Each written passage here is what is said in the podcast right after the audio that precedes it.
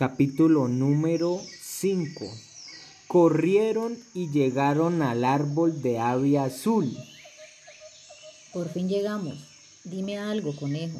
¿Por qué no avisaron? Dejan una nota. Estábamos Tortuga y yo muy preocupados por los dos. Sí, estábamos muy preocupados. Oh, lo siento mucho, amigos míos. Solo que Ave Azul despertó cansada y solo quise ayudarla, por eso la traje en mi lomo hasta su árbol. Disculpen, lo siento mucho. Ave Azul desciende desde lo alto de su árbol para saludar a sus amigos. Hola amigos míos, gracias por preocuparse por nosotros. Escuché lo que decían. Estaba muy cansada cuando desperté y Conejo me trajo hasta mi árbol. Gracias por ser tan buenos amigos. Ellos se regocijan entre sí y quedan todos muy felices y lo mejor siendo muy buenos amigos.